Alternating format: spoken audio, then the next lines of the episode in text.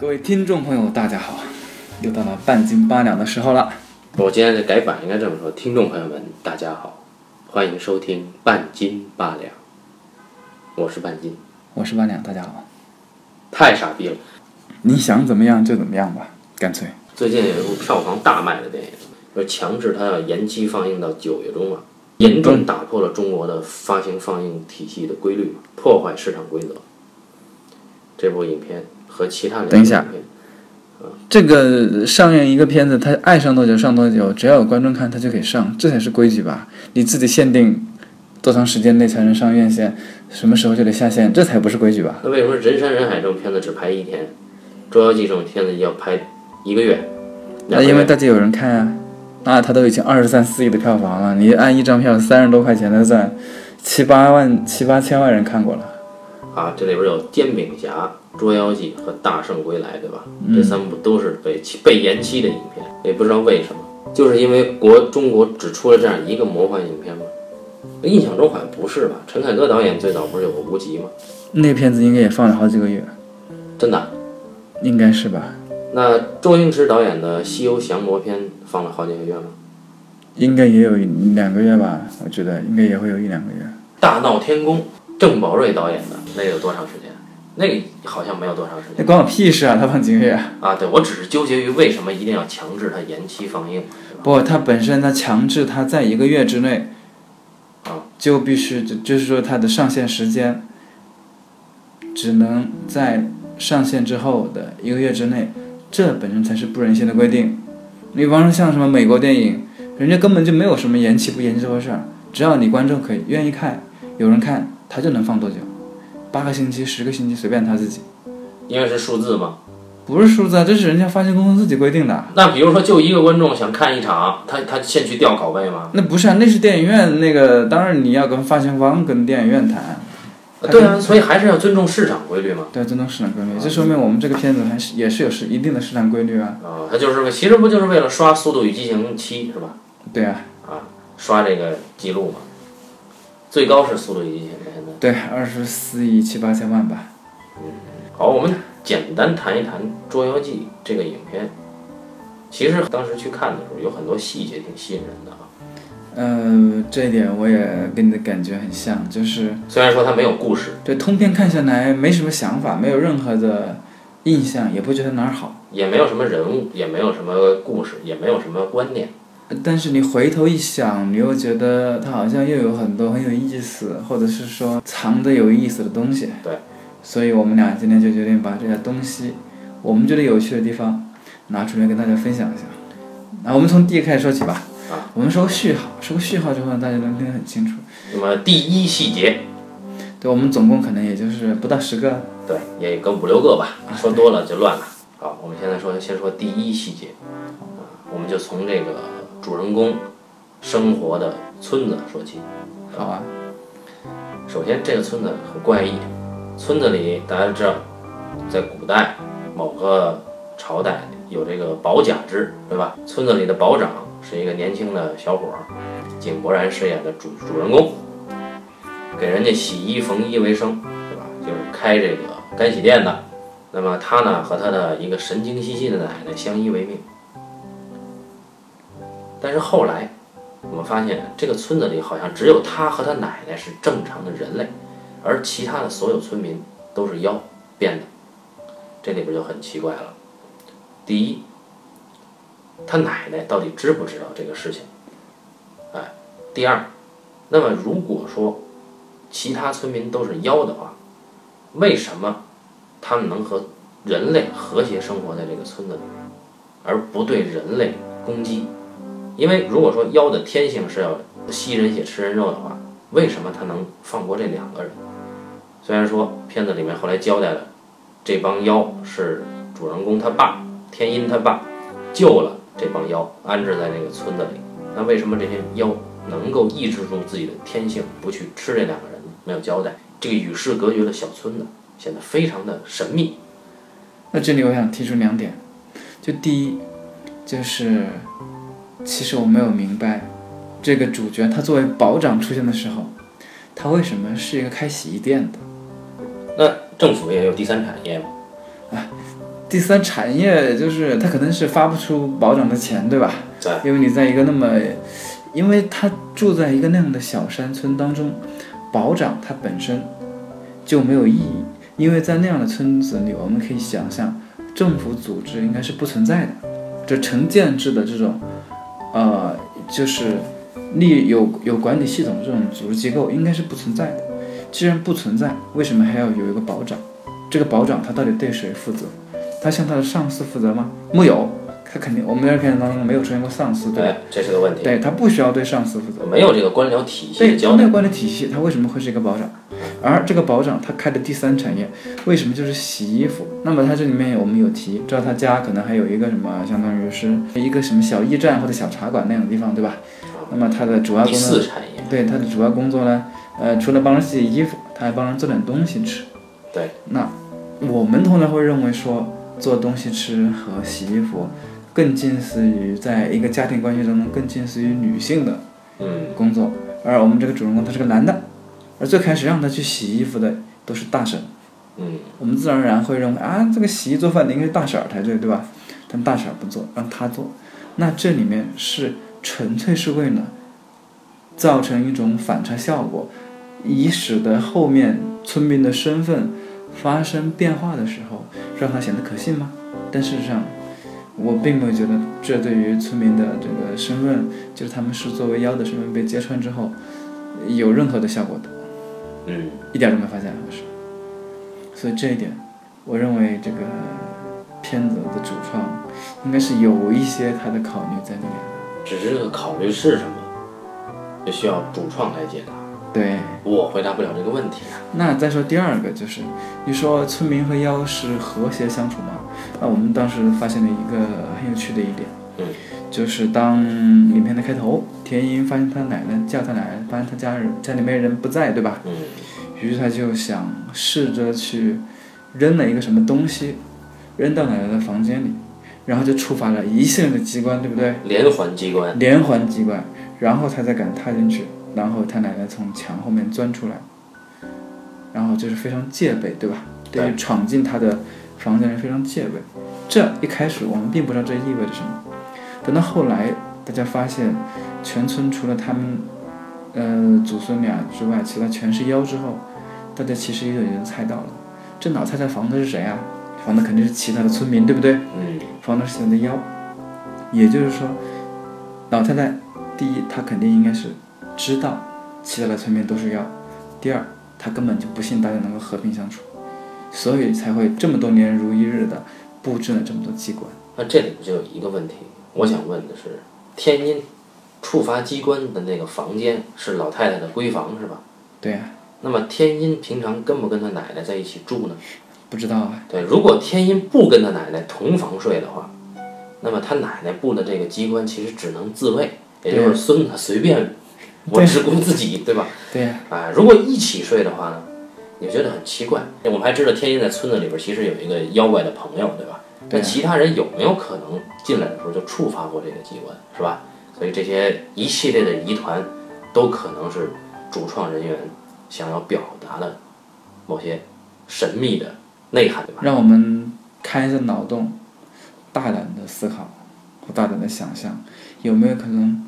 老太太心里面就觉得孙子肯定安全，所以她才不会给孙子单独再去做机关，也没有告诉孙子，就是这些村民都是妖，也不妨碍孙子跟他的那些妖怪朋友在一块儿，他完全放心。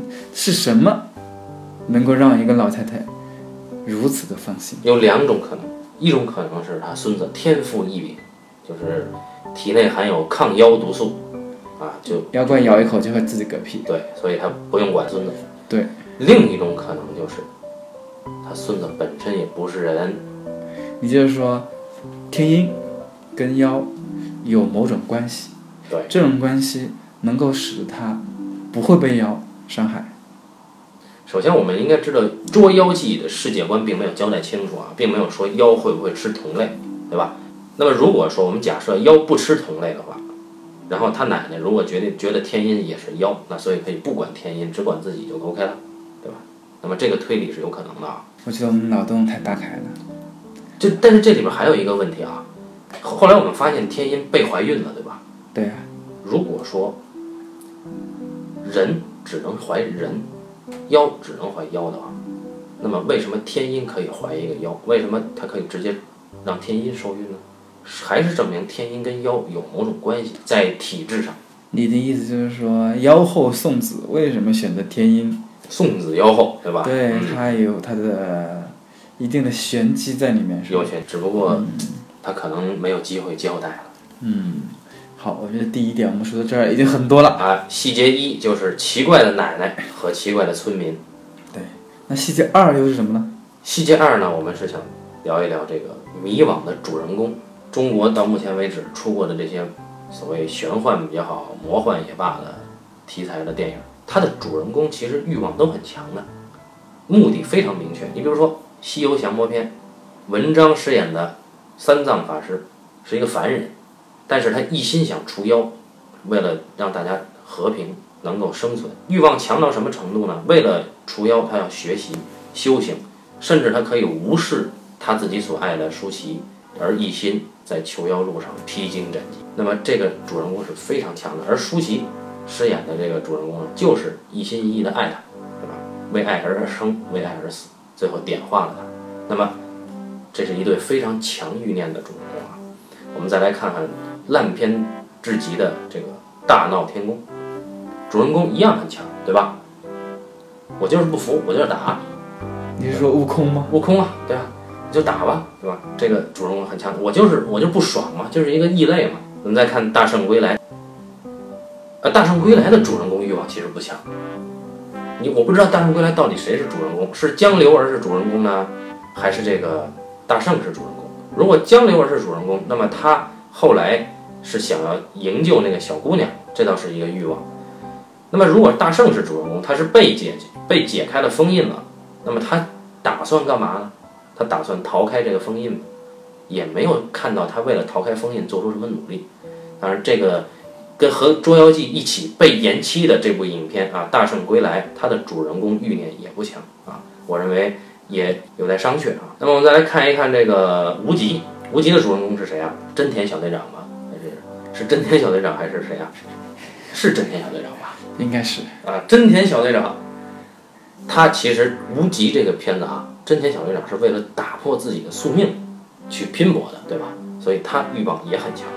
我们再来回来回到《捉妖记》这一对主人公，井柏然饰演的天音和白百合饰演的霍小兰，一个是有肢体残疾缺陷的开洗衣房的和茶馆的一个小伙儿，另一个是有一点儿本事的捉妖师，啊，天师。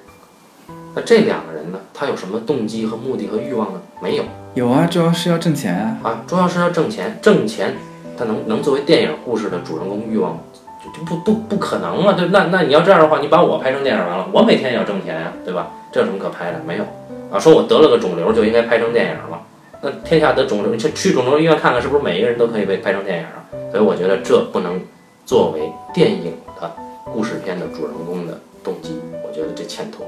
那后来有什么动机啊？就因为天音被怀孕了，所以他们想把肚子里的这个妖去卖了，这就算一个动机了，对吧？但是这个动机天音自己没有动机啊，他是被牵着走的，所以这个主角很自始至终都很迷惘，到了片尾都不知道自己爹是谁，然后不知道下一部影片的时候他自己将何去何从，所以这一对主人公，你说他们两个关系也很微妙，对吧？因为男人被怀孕，然后女人呢就稀里糊涂的被成了这个男人的女朋友，所以这个爱情它的产生也很让人困惑。这两个很奇妙的组合，一定有什么？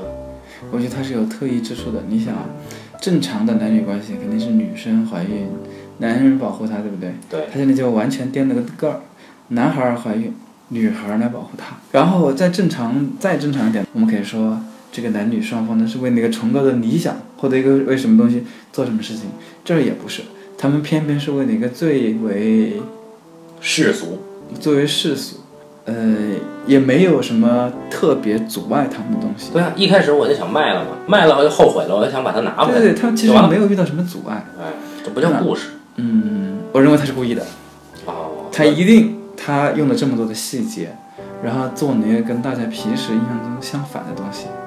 嗯，他一定想说什么？对他一定想说什么？那我们就要猜他到底想说什么呢？他是为了讲男女平权吗？我觉得是不是和这个片子主人公曾经换过角儿有关？据说这个片子一开始定的男主角是柯震东，那么这柯震东老师他应该去演这个天音的角色，但是我们都知道柯震东啊可能出了事儿，对吧？那么出事儿以后呢，他就不能再作为影片的主角了，不能再出镜了，那就得换人呐。临时找了井柏然来，那是不是就临时在编这个故事就编不圆了？有道理。啊，这种可能性不是没有。当然，我们也不排除主创人员其实是想藏一些什么东西在里面。那我们再说第三个细节吧。啊，这是细节二，迷惘的主角。那么第三个细节呢？我们其实要讲一个阶级，或者说讲一个集团。细节三叫天师集团堕落记。为什么说天师集团呢？我们知道这个《捉妖记》所谓的这个世界观里面啊，有一个很特别的职业，天师，哎，就专门捉妖的。首先，天师是分级别的，从一钱天师到十钱天师。嗯，那么呢，天师呢可以通过捉妖提高他们的等级，这是一方面。然后另外一方面呢，就还可能获得的报酬。大家听的是不是很耳熟呢？是不是很像中世纪游戏里面的赏金猎人，或者是我们现在现在看到的很多玩的很多游戏当中都有这样的角色，你 RPG 游戏里面都有这样的角色，就是一面刷怪，一面升级，然后一面获得金钱。那你看这里边有一个很有趣的细节啊，你刚才说从一钱到十钱，它其实衡量天师级别高低的标准是什么？钱，是铜钱儿。对，那就很有意思了。你明明是去为人类捉妖的，但是你要沾满了铜臭味，所以它这个衡量真的是，呃，我觉得一定是主创有什么心机在里面。你看赏金猎人也没见过说他拿这个什么钱币去装饰自己，对吧？顶多有一些变态的猎人就是说说我我杀过的人的头骨，我把它做成一个项链儿啊之类的，我就不太理解为什么堂堂天师要以铜钱的多少来衡量他的级别。这实在是有意思。那为什么你又觉得是天师集团是堕落级呢？是这样的，在这个影片为数不多的世界观前史交代中呢，天师这个集团啊，这个职业啊，一开始是公办的，是政府应该是是吧？如果我没记错的话，应该是政府职业。公务员，哎，他们因为你看人妖不能共存嘛，这是《捉妖记》最根本的世界观嘛，对吧？对，那么既然人妖不能共存，为了保护人，你必然要去灭掉天敌嘛。那你要灭天敌，你总不可能是有有人为你灭天敌去给你付钱，对吧？那这种事情只可能是政府去做。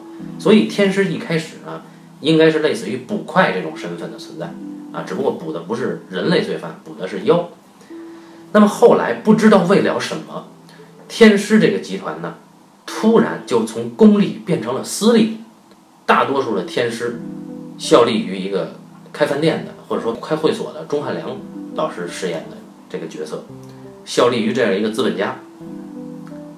不不知道为什么，就是从政府的身份一下变成了这个效力给资本家。你如果说效力给资本家的这个天师用铜钱的多寡来衡量级别，我可以认。但是如果一开始你是政府公务员，你用铜钱儿的多少，这我觉得就实在是有碍观瞻啊。我觉得并不有啊。你问政府办事不也要靠拿钱吗？那你见过这个政府这个警察里边儿，你说他是一钱警察还是二钱警司啊？那取决于你给钱给给人给的钱多少啊。啊，这个我不知道，我不知道你说的是哪个国家啊？我们先先谈一谈，这是第三个，叫天狮集团堕落记。这里边呢，最具代表性的天师是谁呢？姜武老师，姜武老师啊。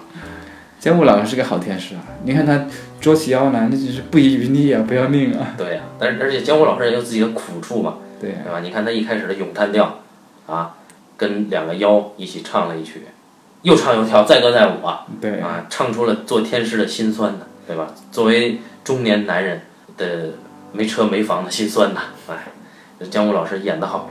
那么天师就纯粹由呃为人类除天敌的这样一个职业，逐渐沦为了呃捉妖挣钱的这样一个残酷职业。也就是说，你的财富是建立在剥夺另一个生物种类的自由甚至是生命的基础上的，对吧？这相当于我们西南边陲，呃，走私动物啊，这个走私犯或者捕猎犯，所以，《天师集团堕落记》，我觉得是这个片子第三个值得玩味的细节。嗯那第四个又是什么呢？这第四个呀，是有两个很有意思的人物，我们可以聊一聊。其中一个人物呢，是汤唯饰演的妖贩子，对吧？他是专门是贩卖这个妖怪的。那这个人呢，整天没有别的事儿干，就打麻将。就是搓麻，对吧？当然，他就国粹嘛，是吧？啊，应该在电影里体现，尤其是这是我国啊如此能具有代表性的玄幻题材的大片，当然要展示我们的国粹了。呃，我们就不知道为什么他一定要打麻将，但是我们可以看出，这个汤唯饰演的这个角色其实很孤独，对吧？你看他跟他打麻将这其他三个人都是不是人呢？都是妖，对，都是妖，而且他可能是，比如说我现在手里要卖谁，我就临时抓来陪我打麻将，就相当于我这个人贩子跟我的人肉票一起去玩个扑克什么的，对吧？啊，很孤独啊！你想这人都到了这个程度，得多孤独啊！对，我们也确实没有看到他有其他的手下跟他在一块儿。对啊，一个人苦苦支撑，我们也不知道为什么当妖贩子也不容易。啊，不容易。我们也不知道为什么这个井柏然和白百合，呃，没有能够生抢，居然就是汤唯说不给他们就没办法。就另外一个人物又是谁呢？另外一个人物呢是饰演大厨的姚晨老师，哎，这个人物好啊，这个人物很疯很有很有意思。你想想，他从一开始出场到最后结尾，那就是高潮段落啊，那是。那是对，那是一个华彩段落，就是我们讲这个大厨怎么被他的这个食材搞得狼狈不堪，发型也变了，衣服也变了，啊，最后被结结实实的搞了一顿。但是我们其实不太明白，就是这两个人物，你说他发挥了什么功能呢？你要说汤唯有功能，对吧？无非就是就是一个站点，啊，你你卖给我，你拿钱走人就完了。那你说姚晨又又有什么功能呢？所以这两个人物的功能性都不强，那他们两个在这儿，是不是主创有意为之呢？呃，其实这个问题我也想过，我就一直在想，呃，汤唯那个不太好确定，嗯，呃，能够猜测的就是为什么这个妖贩子选择这样一种生活方式，就是搓麻为主的生活方式。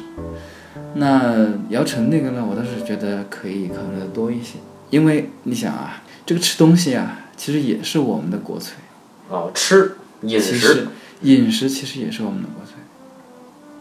你看那么多花样的吃法，嗯，后厨的百态，烹饪方法，对对对，这个其实是很有我们特色的。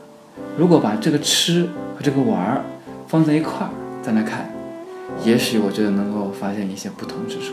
扬我国威，对，我觉得也是有这个道理。你想想，但是他也选了特别选了两个地域的。我们知道搓麻，那就是我们四川人民啊最爱搓麻，对吧？嗯这个吃吃呢，可能是我们开玩笑说是广东人最会吃，嗯，什么都可以吃，什么都可以吃啊。但是呢，这个里面的姚晨呢又操了一口的东北话，对吧？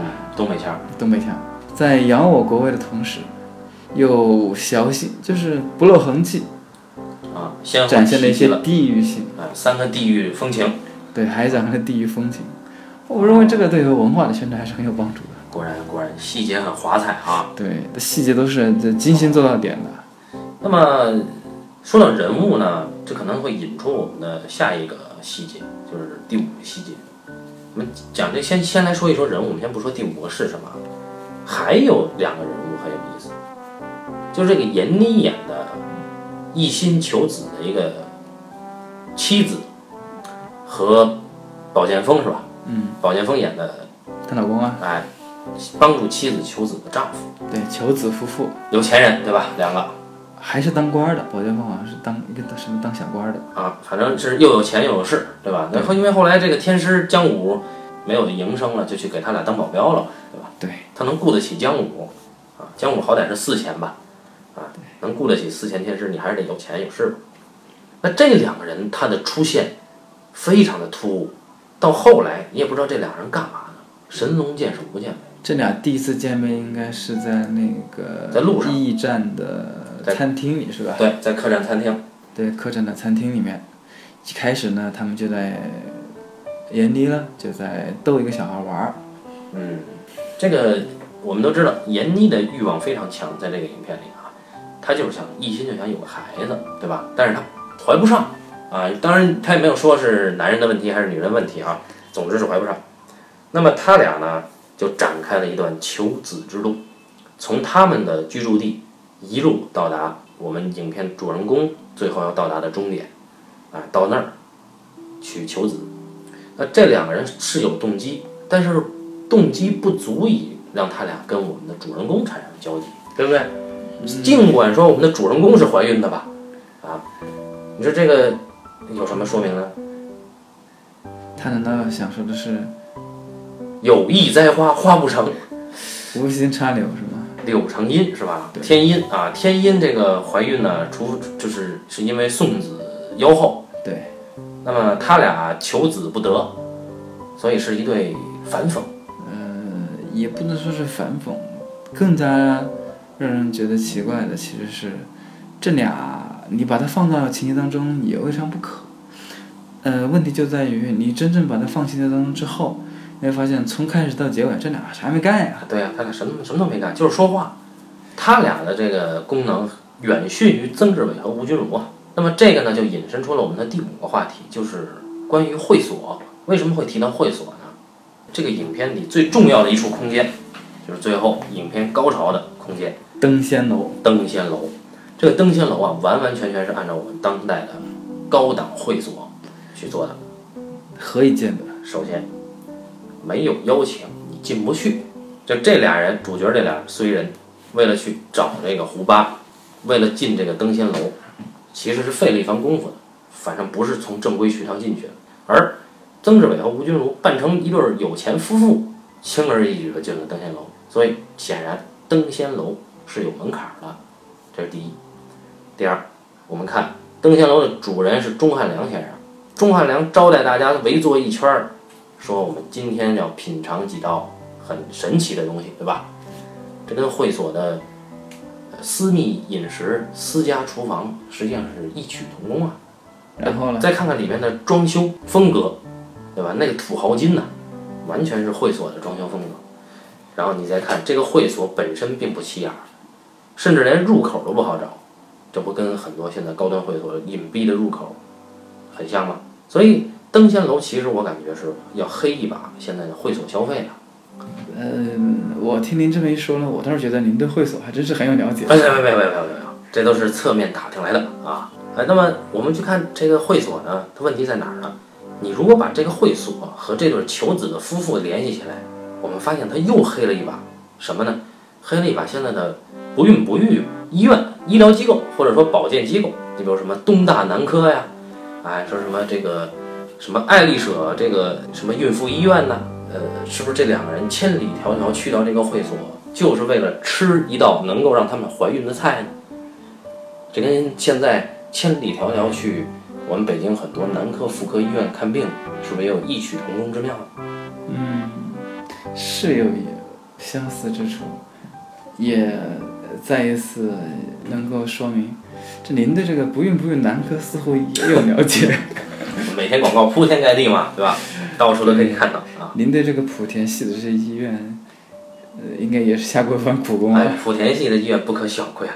呃，我们再看，接下来还有一个细节，就这腰啊，从主人公的言谈举止里，我们大概能推测出，其实这个《捉妖记》里面应该有一套妖的谱系的。啊，你比如说，当天音生出了胡巴的时候，白百合说了一句：“说你生了个萝卜。”嗯，哎，萝卜就是胡巴的形状嘛。那么想想必有一类妖就是萝卜，那另一类，你像曾志伟和吴君如这俩人应该是两类，对吧？一个是身手了得，一个是经常魅惑别人，那么这应该是两类。还有一直追着他们的那个个儿大的那个，最后被姜武搞了吧？啊那个战斗妖了，那是战斗。你说这不知道他们到底有多少种类，这妖的家族到底是怎么回事，我们也不知道啊。包括整个村子里边有几种妖，到底是什么？而且这个妖妖到底是不是能吃人血，或者说妖是不是可以转成吃素、吃动物血啊？还有这个妖为什么这个妖画的中不中、阳不阳？那你你说他这开发出来这个东西就是设计的这妖的造型，它审美是什么体系，对吧？我们也不得而知。通过这个审美体系要表达什么意思，也需要探讨。现在我是不知道这个安是不是萝卜是妖里边最弱的一类，然后正好它偏偏是妖王，是不是里面暗含了什么意思？另外，妖是不是能怀孕？妖跟人是不是能杂交啊？人能不能怀妖？妖能不能生人？人能不能生妖？这些事情都没有交代。您的绕口令也很熟悉，哎，练过，原来如此。这又是一个值得玩味的细节。另外呢，从这个细节再引申一个细节，就是我就不懂了。你看钟汉良是妖吧？曾志伟也是，吴君如也是，对呀、包括整个村民都是天师啊。他凭什么能判别一个人是妖还是一个人不是妖？对这一点呢，就好像是避过不谈的。你比方说片影片开场的时候，白百合认出了吴君如和曾志伟是妖，一眼就认出来了。但他没有说是怎么认出来的。对。那么后来大家再看的时候呢，有的时候你会觉得好像姜武认出了曾志伟和吴君如，嗯，但他是怎么认出来的？在登上楼的时候，他是如何用什么方式去辨认的？其实是没有的，他没有一个成理论、成系统的方式，他都是通过演员的表演，对吧？对你比如说，你说如果说你天师具备天生的嗅觉，能够辨认出妖的话，那一直雇佣天师的钟汉良，他是妖，为什么他身边的这么强大的这些天师没有认出他？这就是个问题。那只能说明他身边那些天师不够强大。那这是很强大的，姜武是打不过他们的，四千天师以上最起码，对吧？所以论妖的鉴别方法没得论，我们不知道妖到底怎么鉴别。我想他可能会出本书吧。嗯，可以，这就是一个周边，对吧？对，嗯。那相比而言呢，这样一个要世界观没有世界观，要人物没人物，要故事没故事，这样一个影片卖到了二十来亿。还有些媒体呢是把它和周星驰的《西游降魔篇》做了对比，我真是不明白有什么可比性。周星驰的《西游降魔篇》讲的是一个非常好的故事，而且主题很清楚。他们可能并不是从故事角度上看讲吧，哦，那是从演员，演员也没得比啊。舒淇也可能也不是从演员渤角度上比，他仅仅是说同为魔幻题材角度上比，因为《西游降魔篇》它毕竟是个东方魔幻的故事，它妖怪少，《西游降魔篇》的妖怪不如《捉妖记》妖怪多。嗯，所以《西游》的票房也比妖怪也比《捉妖记》的少，对呀、卖玩具你也卖的少啊。其实也有道理。所以你看《西游降魔篇》，它讲的是一个一心降魔的人，邂逅了爱情，到最后因为这个爱情他自己升华了，悟到大爱才能感化众生，最后他点化了穷凶极恶的妖王孙悟空，他叫大完满。这听起来好像《大话西游》啊。啊，当然，因为《大话西游》周星驰也参与嘛，也就是说刘镇伟最好的作品都其实是周星驰，呃，发挥了更多的作用，对吧？传言啊，那么我就不不懂，而而且你看《西游降魔篇》主题非常明确，就是爱情嘛，爱情爱你一万年嘛，对吧？《西游降魔篇》那《捉妖记》的主题是什么呢？人妖一家亲，也不能那么说，因为我们在《捉妖记》当中看到，虽然人很残忍，对吧？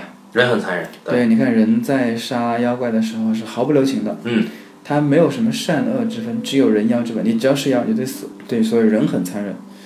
那么妖残忍吗？妖也很残忍。你看曾志伟和吴君如刚出现的时候，那你看他们穿化妆成那个样子吧，披那么多人皮，就知道杀了多少人，对吧？嗯，妖也很残忍。那么人和妖都很残忍。最后的故事到结尾的时候，人和妖的残忍有变化吗？也没什么变化。在姜武那儿，可能人妖一家亲打了一架，啊，似乎好像是变了，但实际上有变化吗？也没有啊。到到最后的时候，这个有那么一家亲的人妖都分开了，然后他该干嘛还是干嘛。对啊，在井柏然那儿，他都已经怀了一个妖，生出来了，但最后还是要分开，对啊，对吧？所以人是人他妈生的，妖是妖他妈生的。所以这个片子其实真正的格调还是很高的，哦，他并没有把它把这种东西统一在一个庸俗的这个正面价值下面。也没有统一在一个规整的商业片叙事框架下，所以它到底是什么呢？它是二十几个亿。对我认为就这一句话就可以形容了，它会成为一段时间之内中国票房最高的电影。那我就祝它屡破新高吧。那就感谢大家收听这一期的捉妖记的几大细节，人妖一家亲。嗯我们下一期再会。再会。